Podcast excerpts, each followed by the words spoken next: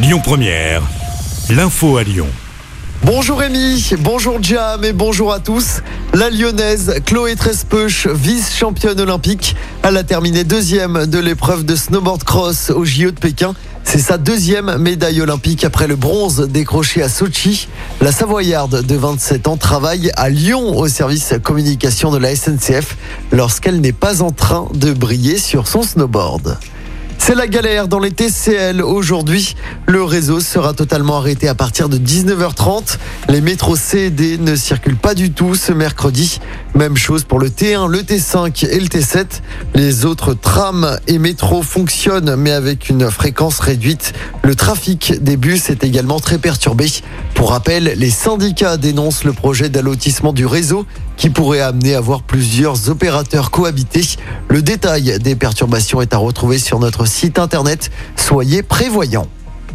Le pont de Couzon encore fermé à la circulation. Hier en fin de journée, un camion hors gabarit a arraché le portique de sécurité. Le pont est fermé jusqu'à nouvel ordre. Il reste ouvert néanmoins aux vélos et aux piétons.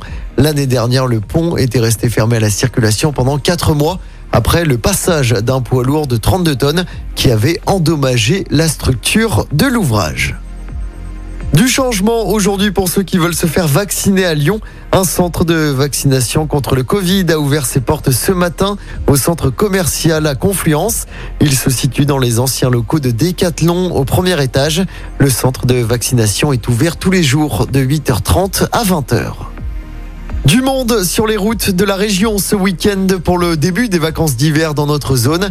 Bison futé hisse le drapeau orange vendredi dans le sens des départs. Ce sera rouge samedi dans les deux sens dans la région. Ce sera notamment très compliqué sur la 43 depuis Lyon jusqu'à Chambéry entre 11h et 16h ce samedi. En football, la suite des quarts de finale de la Coupe de France à suivre aujourd'hui. Le duel entre Bergerac et Versailles à 18h30. On suivra également le choc entre Nice et Marseille ce soir. Début du match à 21h15. Hier soir, Monaco s'est qualifié pour les demi-finales en battant Amiens 2-0. Et puis Ryan Cherky doit être opéré aujourd'hui d'une fracture du cinquième métatarse.